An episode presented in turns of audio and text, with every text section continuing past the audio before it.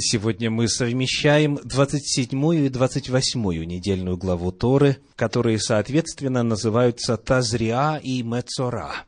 Начинается Тазриа в 12 главе книги Левит, книги Ваикра в первом стихе, и глава Мецора заканчивается в конце 15 главы, стих 33.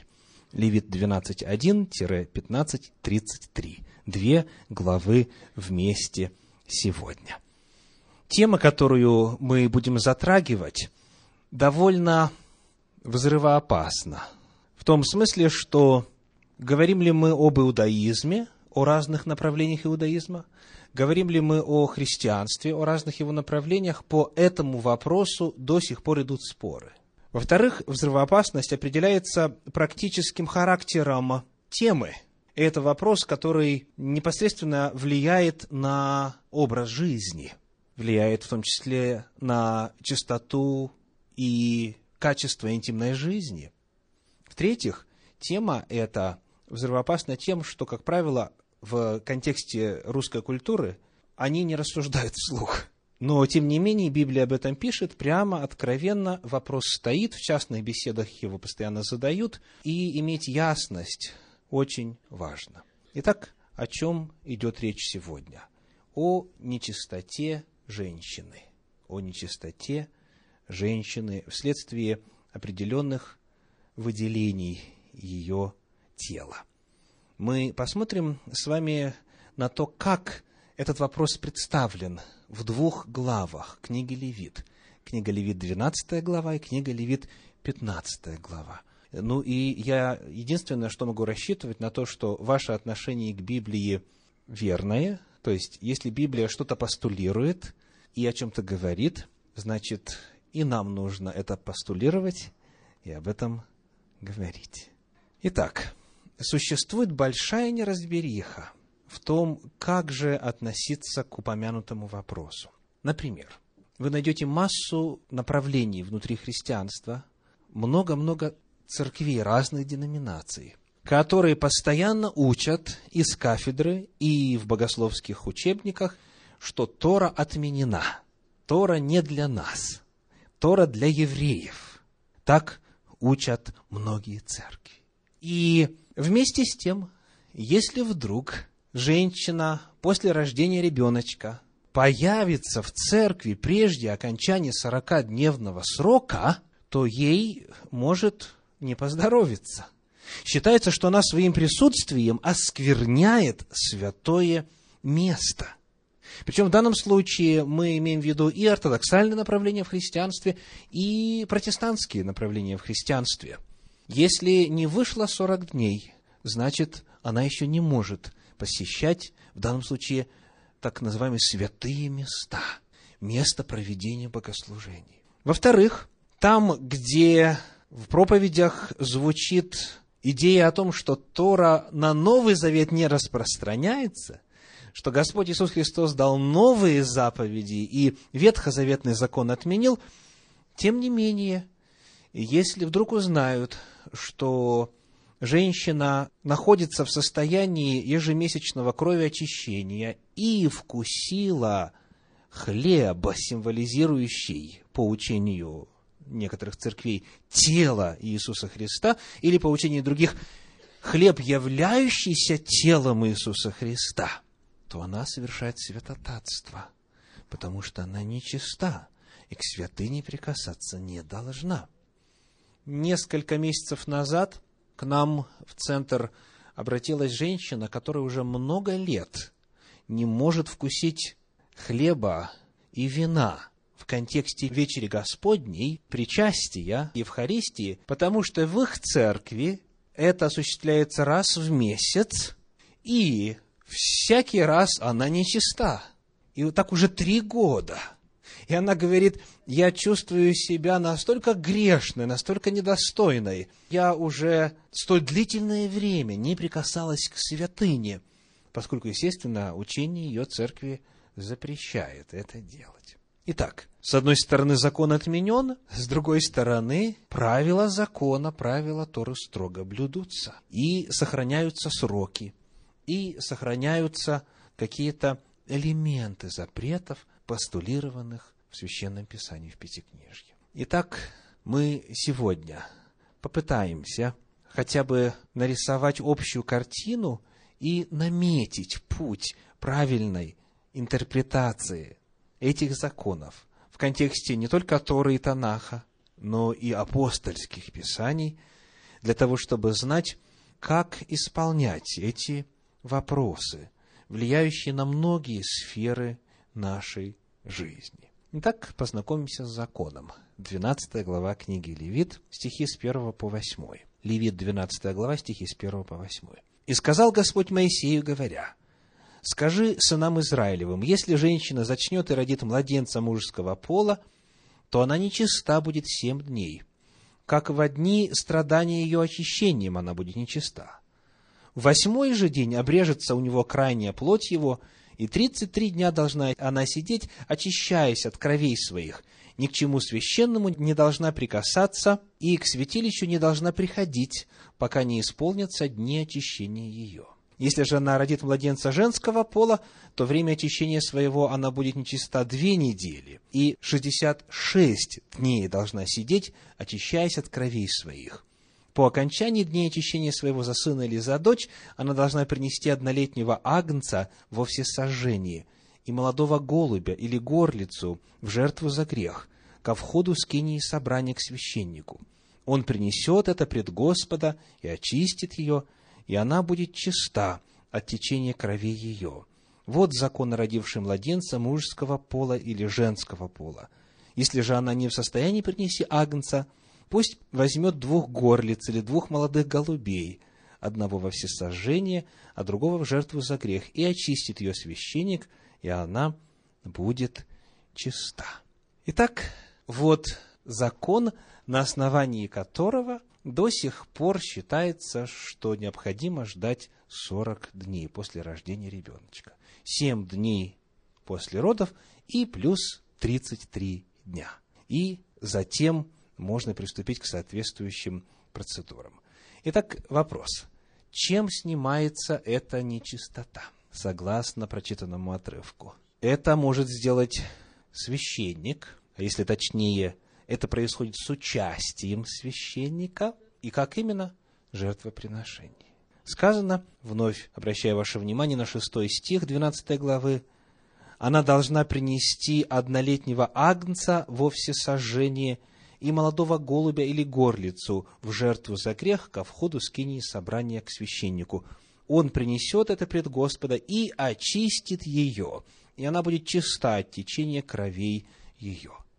Способ очищения – это жертвоприношение. То есть, не просто нужно срок выждать, а нужно прийти на святое место, ко входу скинии собрания и совершить установленное жертвоприношение. По пути важно заметить, что Господь давал разные варианты, что касается стоимости этой жертвы, чтобы любая, даже самая бедная женщина была в состоянии выполнить закон о снятии нечистоты. Ибо сказано, если не в состоянии принести агнца, то пусть возьмет двух горлиц или двух молодых голубей. Итак, в первую очередь нам необходимо с вами выяснить подоплеку. Почему? Какова причина? Почему вообще нужно было соблюдать вот эти законы? Какая здесь главная тема? Что вообще происходит в этом случае? Почему она считается нечистой? Когда мы посмотрим в общем на все законы, связанные с нечистотой, мы увидим, что все они пронизаны одной темой, темой смерти. Начинается все в одиннадцатой главе, во второй ее части – если сказано, кто прикоснется к трупу животного, будет нечист. Прикосновение к трупу, к разлагающейся материи, делает человека нечистым. Теперь двенадцатая глава. Кровотечение после родовое. Выходит кровь, выходят остатки плаценты, выходят вещества, которые необходимы были для того, чтобы ребеночек внутри развивался и так далее – все возвращается в прежние размеры, все детородные органы, и вновь истечение крови, истечение остатков ткани, все это представляет собой что? Смерть. Смерть. Умирание. Дальше, когда мы смотрим на прокаженных, законы о которых описаны в 13 главе, и затем в 14 главе рассказывается о процедуре очищения от проказы, то вновь проказа по своей природе есть не что иное, как отмирание на живом человеке живых клеток, нервных клеток, и затем и периферийные ткани, и конечности начинают отмирать и так далее. Вновь тема смерти.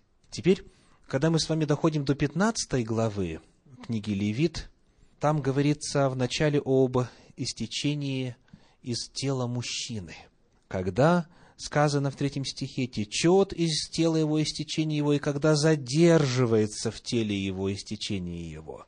То есть, перед нами вновь процесс отторжения, какой-то аномальный процесс, какое-то хроническое состояние, когда из человека уходит неестественным образом определенная жидкость, или, как мы читали в переводе Санчина, слизь. Это тоже процесс отторжения жизни, тоже тема смерти.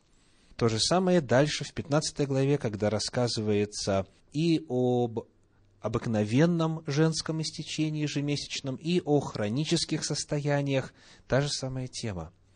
В случае ежемесячного очищения тело покидает неоплодотворенная яйцеклетка, умирающая, соответственно. И равно как и все ткани, которые были подготовлены в детородных органах для того, чтобы принять потенциально оплодотворенную яйцеклетку и начать новую жизнь. Все состояния, которые приводят к нечистоте, связанные, повторимся, с чем? Со смертью. Со смертью. И вот это чрезвычайно важно увидеть, вот эту общую картину, потому что это, в свою очередь, подводит нас к причине, по которой эта нечистота была нечистотой. Ну вот теперь вопрос. Если человек этот нечист, то чем ему это грозит? Согласно 12 главе книги Левит. Чем это грозит женщине, которая родила младенца и, став матерью, первый ли раз или в очередной раз, она теперь вот радуется жизни, входит в новую роль или вспоминает, каково это о младенце заботиться, что с нею происходит с точки зрения последствий, что на нее накладывает эта нечистота. Текст перед вами, что на нее накладывает эта нечистота. Какие ограничения? Читаем 4 стих 12 главы книги Левит. Левит 12.4 ни к чему священному не должна прикасаться и к святилищу не должна приходить, пока не исполнятся дни очищения ее. Мотивировка, объяснение, указанная причина связана с понятием святости.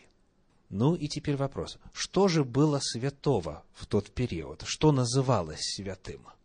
Именно что касается предметов, что касается объектов, территории. Одно названо прямо в четвертом стихе – святилище. Святилище свято, потому что там Бог пребывает, и на территорию святилища никто, кто находится в состоянии кровеочищения или гноящихся ран, или же недавнего прикосновения к трупу животного. Никто, кто только что имел контакт со смертью или же вот находится в состоянии, где продолжает отмирать часть его тела, он никто не может туда взойти. Почему? Потому что Господь есть жизнь.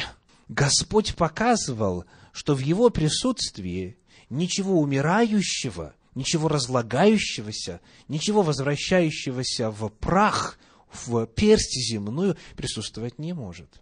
Если идти еще чуть дальше, вспомнить законы о священниках, сказано «ни горбатый, ни с бельмом на глазу, ни хромой, ни слепой, ни с раздавленными ятрами и так далее, и так далее, ни семеноточивые и прочее, прочее, никто не может мне служить. То есть никто не мог находиться рядом с Богом и быть в состоянии какой-то обезображенности, какого-то уродства, какого-то нарушения функций человеческого организма.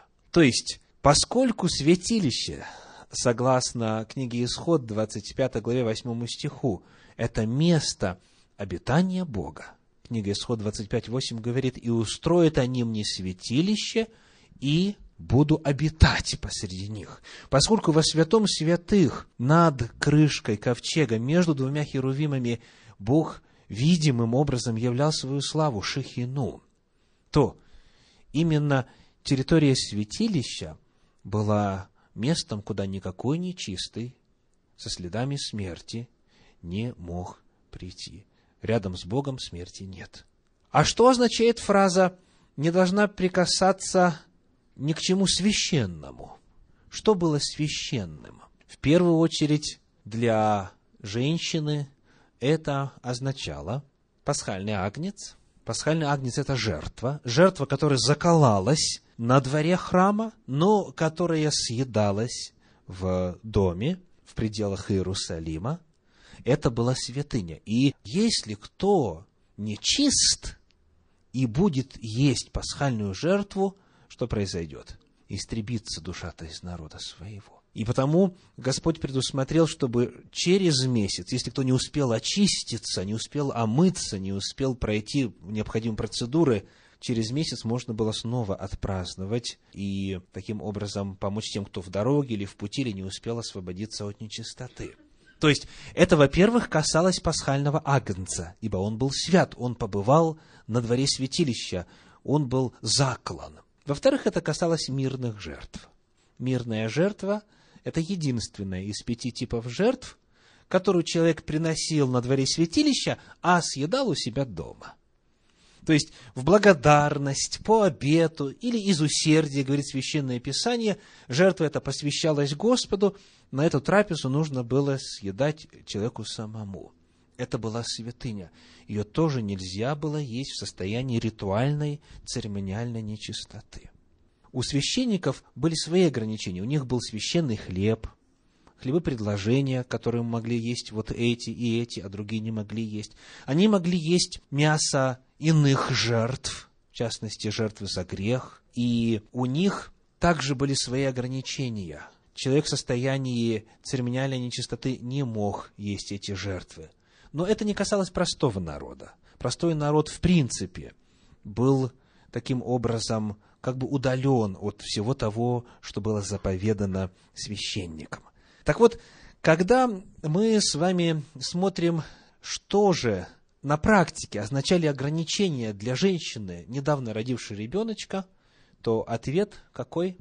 Она не могла есть или даже прикасаться к жертвам, то есть к частям, принесенных в жертву животных, и она не могла восходить на территорию двора святилища. Сейчас вот те из вас, кто знаком с апостольскими писаниями, могут для себя задать такой вопрос. Актуален ли этот вопрос сегодня. Мы, естественно, к этому вопросу вернемся. Но я думаю, что кое-что вы для себя уже смогли ответить, исходя из прояснения причин ограничений. Теперь мы переходим к 15 главе книги Левит и прочитаем там в начале первые три стиха. Книга Левит, 15 глава, первые три стиха.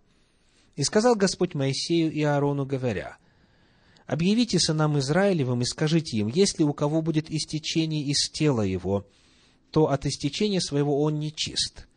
И вот закон о нечистоте его, от истечения его, когда течет из тела его истечение его, и когда задерживается в теле его истечение его, это нечистота его. Значит, по синодальному переводу речь идет о мужчине или о женщине? О мужчине используются слова в мужском роде, и это соответствует подлиннику. Дальше в 15 главе с 25 стиха, например, говорится, если у женщины течет кровь многие дни и так далее, или даже раньше, в 19 стихе, если женщина имеет истечение крови, текущей из тела ее и так далее. То есть, во-первых, речь идет о мужчинах. И это, конечно же, в современном христианстве как-то вот ускользнуло от внимания. То есть про женщин помнят, что есть вот такие законы в Торе касательно их состояния, но очень мало кто заботится о том, когда у мужчины, скажем, какая-то гноящаяся рана. Редко кто скажет ему, извини, дорогой, нельзя тебе плоти и крови Господней вкушать, потому что течет если какое-то иное состояние, где слизь, а слизи разные, да, в, в теле обретаются, слизь течет долгие дни. Причем интересно, что оригинал просто говорит плоть. Из какого места плоти течет, Тора не указывает. А вы знаете, что из разных мест может течь, так? И потому применительно к мужчине, и это очень радостно я всегда отмечаю, закон одинаков. Если у мужчины течет, значит он нечист. Если у женщины течет, значит она нечиста. Потому здесь уж, как говорится, мужчины не виноваты, что, как правило, это, конечно, жидкостей на протяжении всей жизни из них меньше вытекает. Но положение одно. И вот здесь в первую очередь рассматривается какое-то хроническое состояние, то есть именно какая-то болезнь, потому что, как правило, это не является нормальным. Если прочитаю вновь, когда течет из тела его, третий стих, истечение его, и когда задерживается в теле его истечение его. Это нечистота его. И вот вопрос, что нужно сделать, каков способ очищения. Читаем стихи с 13 по 15. С 13 по 15. А когда имеющий истечение освободится от истечения своего, тогда должен он отсчитать себе семь дней для очищения своего – и вымыть одежды свои, и омыть тело свое живою водою, и будет чист. И восьмой день возьмет он себе двух горлиц или двух молодых голубей, и придет пред лице Господне ко входу скинии собрания и отдаст их священнику, и принесет священник из всех птиц одну в жертву за грех, а другую во всесожжение, и очистит его священник пред Господом. Здесь у нас два способа очищения указано. Какие? Во-первых, вода. Фраза «омоет тело свое водою» понимается в иудаизме традиционно и совершенно верно, как омовение полным погружением в воду. То есть это именно омовение тела, не просто частей тела или зараженного места. Не о гигиене здесь идет речь. Речь идет именно о церемонии, о ритуале и он должен полностью погрузиться, полностью скрыться, а помимо этого, после омовения водою, должен принести и жертву. Итак, вода и кровь. Вода и жертва. Вот способ очищения. Давайте вновь зададим вопрос о причине. Какая причина указана в 15 главе книги Левит? Какие последствия его нечистоты? Что лежит в основе вот самого понятия о нечистоте. Приглашаю вас посмотреть на 31 стих. Левит 15.31. «Так предохраняйте сынов Израилевых от нечистоты их, чтобы они не умерли в нечистоте своей, оскверняя жилище мое, которое среди их». Какая причина? Та же самая, что и в 12 главе. Наличие святилища. И никто, имеющий истечение из тела, не может зайти на территорию двора святилища. Сказано, чтобы они не умерли в нечистоте своей, оскверняя жилище мое. Если человек прикасается к святыне, ест святыню, либо входит на территорию святого, его ожидает смерть. И в данном случае, конечно же, не от суда, не от рук людей, а в подлиннике используется слово, которое традиционно рассматривается как суд небес, суд Вседержителя. То есть Господь его накажет, и он будет отсечен от своего народа. Вновь, причина, которая указана здесь, она та же самая, что и в 12 главе. Поскольку есть на земле Божье жилище, поскольку Бог там реально и видимо являет себя, то нахождение в Его присутствии вот в этом состоянии запрещено. Вновь мы можем задать вопрос об апостольских писаниях и о времени Нового Завета. В контексте знания причины и природы действия этой нечистоты мы можем задать вопрос, сохраняется ли эта причина в эпоху Нового Завета? Есть ли сегодня основания продолжать соблюдать эти законы? Мы вернемся к этому вопросу в конце сегодняшнего исследования. Но теперь давайте посмотрим, какие еще состояния описаны в 15 главе. Мы читаем, например, 16 стих. «Если у кого случится излияние семени, то он должен омыть водою все тело свое, и нечист будет до вечера». Явление в данном случае какое-то хроническое, аномальное или естественное. Да, если у кого случится излияние семени, то он должен омыть тело, сказано, водою все тело свое, и нечист будет до вечера. Если в первой части описывается какая-то болезнь явно, что-то, что задерживается, все, что представляет собой какую-то аномалию, то здесь речь идет о естественных физиологических процессах. Это по аналогии с эфемизмом, который Библия использует в отношении женщин, есть такая фраза «обыкновенное женское», это можно назвать обыкновенное мужское. То есть мужчинам свойственно испытывать полюцию во время сна. Но если это происходит, то что произошло? Произошло отторжение живого. И то, что отторгнуто, то, что извергнуто из организма, оно умирает. Та же самая тема, что описывает и все другие причины нечистоты. Дальше, 18 стих.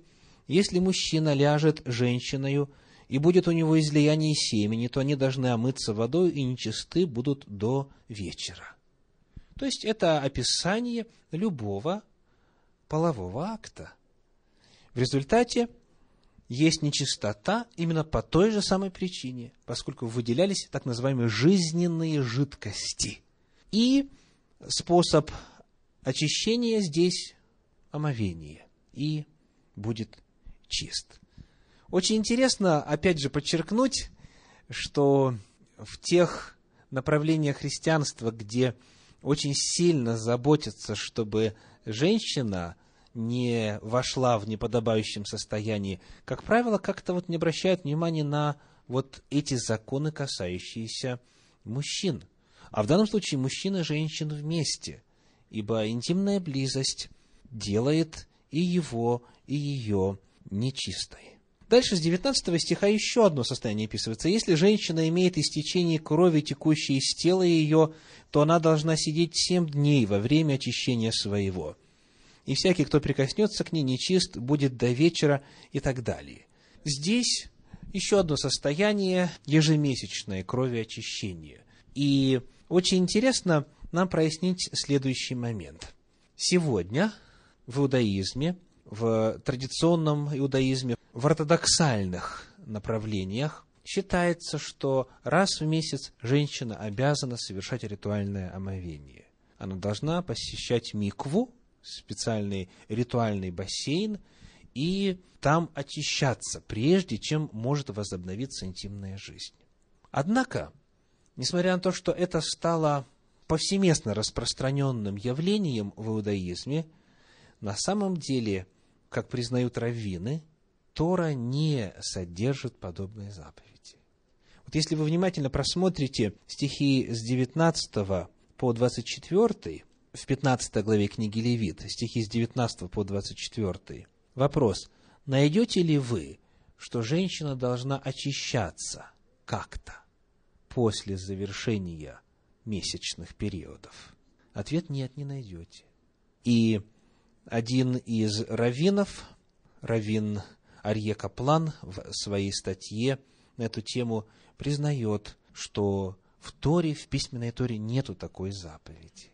Это устная традиция. Это так называемая устная Тора. Другой исследователь по имени Плаут Равин пишет, по истечении семи дней традиция требует от женщины совершить ритуальное омовение – прежде чем она и ее муж смогут разделить постель. В библейском тексте подобное омовение не упоминается. То есть его просто нет. И еще один момент в 15 главе книги Левит, стихи с 25 по 30 описывают теперь уже хронические состояния женщины. Если у женщины течет кровь многие дни, не во время очищения ее, или если она имеет истечение доли обыкновенного очищения ее, то во все время истечения нечистоты ее, подобно как в продолжении очищения своего, она нечиста. Теперь как освободиться? Стихи с 28 по 30. А когда она освободится от истечения своего, тогда должна отчитать себе семь дней, и потом будет чиста.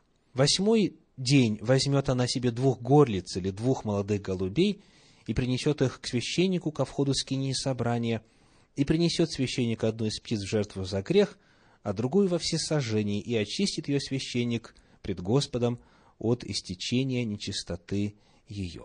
Каков способ очищения? То же самое, что и после родов, то есть жертвоприношение. Обратите внимание, вновь омовение не упоминается.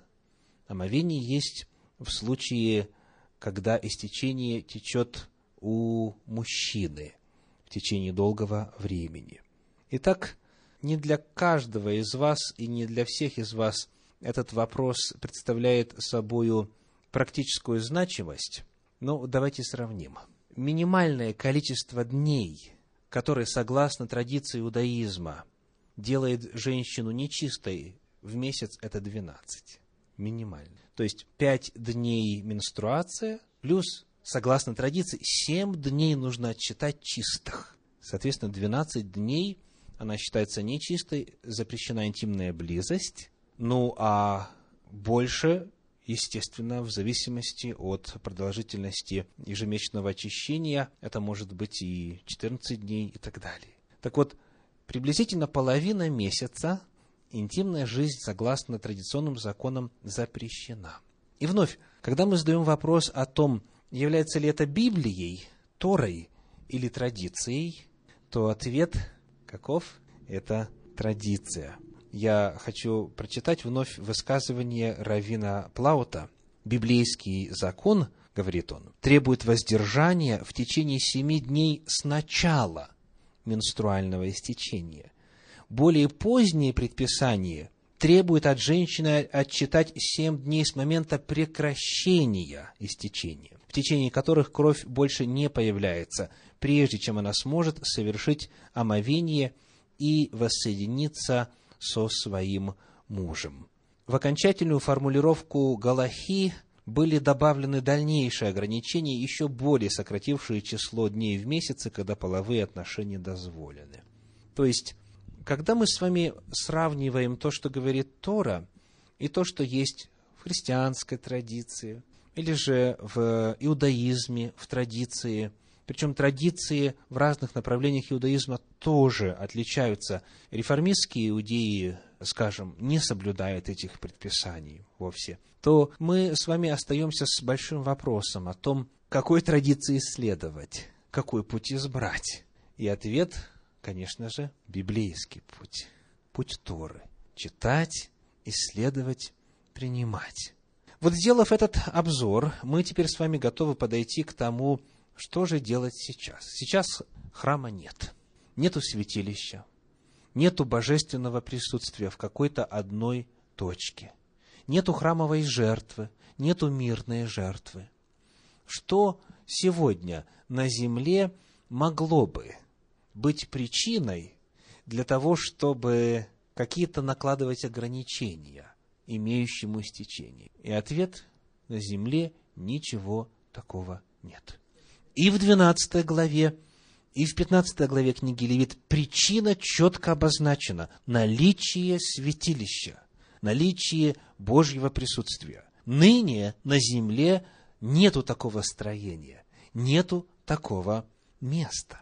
Потому нет абсолютно никакой опасности нарушить законы Божьи о святотатстве – о прикосновении к чему-то святому или посещении какого-то святого места. Послушайте, как об этом написано в классическом иудейском комментарии Санчина. законы ритуальной чистоты и нечистоты определяют, может ли человек входить на территорию храма. Поэтому после разрушения храма эти законы потеряли практическое значение и не соблюдаются больше. То есть в иудаизме понимается, что раз нету храма, то теперь нету никакого смысла это все соблюдать. Но подход там вот какой. Все, что можно соблюдать без храма, давайте будем соблюдать. То есть, иными словами, микву можно построить, ну, грубо говоря, в любом дворе. То есть, омываться можно, значит, будем омываться. Хотя исчезла, обратите внимание, исчезла причина, по которой это Тора заповедает делать. Все равно это продолжают делать. Да еще и, к сожалению, написали сверх того. И сократили время близости в течение месяца, увеличив время нечистоты. И предписав омовение после регулярной обычной менструации, чего Тора не предписывает, и так далее. Потому, когда мы с вами делаем предварительный логический вывод, исходя из причины, указанной в Торе, о том, что эти законы сегодня не должны соблюдаться, нет нужды в том, чтобы их соблюдать, мы можем теперь проверить эти выводы и на материале богодухновенного Слова Божия и прочитать в послании к евреям в апостольских писаниях в 9 главе следующие стихи. Послание к евреям, 9 глава, читаем стихи с 9 по 12. Послание к евреям, 9 глава, стихи с 9 по 12. «Она есть образ настоящего времени, в которое приносятся дары и жертвы, не могущие сделать в совести совершенным приносящего, и которые с яствами и питьями и различными омовениями и обрядами, относящимися до плоти или касающимися плоти, установлены были только до времени исправления. Но Христос, первосвященник будущих благ, пришед с большую и совершеннейшую скинию, нерукотворенную, то есть не такого устроения, и не с кровью козлов и тельцов, но со своей кровью однажды вошел во святилище и приобрел вечное искупление. Эти законы изначально были временными. Они были обусловлены тем, что Бог жил на земле в конкретном месте. И необходимость приносить жертвы по истечению этих состояний, и необходимость совершать омовения, предписанные Торой, они все эти действия были прообразными. Они указывали на жертву Агнца Божия, который со своей собственной кровью придет и произведет очищение. Потому сегодня на земле нет такого места, где, если бы кто-то и захотел, мог бы принести жертву. Нет храма больше. Да и не нужно, потому что с тех пор, как истинная жертва была принесена – Служение началось в небесном святилище. Ну и, насколько мне известно, туда опасности ни у кого из нас попасть живыми и тем более с течением абсолютно нет. Правда? Абсолютно нет. То есть, Господь Иисус Христос, взяв на себя грехи наши, и болезни наши, и проклятия наши, уничтожил их на Голговском кресте. И потому сегодня эти законы интересны с точки зрения их богословия, с точки зрения их вести, но не представляют значимости в практическом отношении.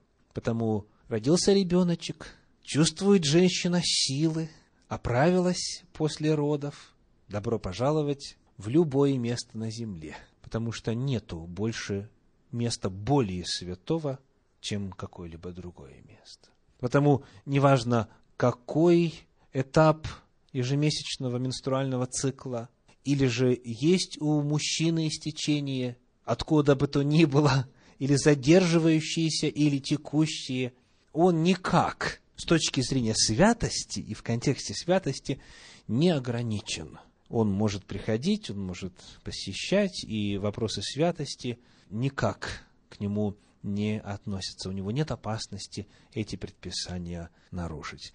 И, конечно же, Господь не истребит эту душу, потому что это повеление и этот запрет просто нарушить невозможно. Итак, сегодня мы сделали с вами небольшой обзор общий обзор нечистоты в результате истечения из тела на основании 12 и 15 главы книги Левит. И в завершении я хочу еще раз сфокусировать ваше внимание на прообразном значении всего этого. Причина, по которой нужно было приносить жертву, причина, по которой нужно было кровь проливать в результате вот этих состояний, которые не являются греховными отнюдь. Это не грех, если у человека начинается что-то хроническое, это, это болезнь, но это смерть. Это смерть. Это контакт со смертью. И Господь напоминал, что смерть сама по себе есть состояние отдаленности от Бога. И конечный результат отдаленности от Бога – это смерть. Господь же Иисус Христос, Агнец Божий, взял на себя все грехи, взял причину этих болезненных, хронических, аномальных состояний. Он взял, впитал их в себя, стал грехом вместо нас, для того, чтобы это все напрочь истребить. И Он этим занимается сейчас в небесном святилище, и Он принесет полное освобождение и полное восстановление тела каждого из тех, кто верен Ему. Так что уже никогда больше эта проблема нечистоты и болезней и хвори, да и старости не будет нас беспокоить. Аминь.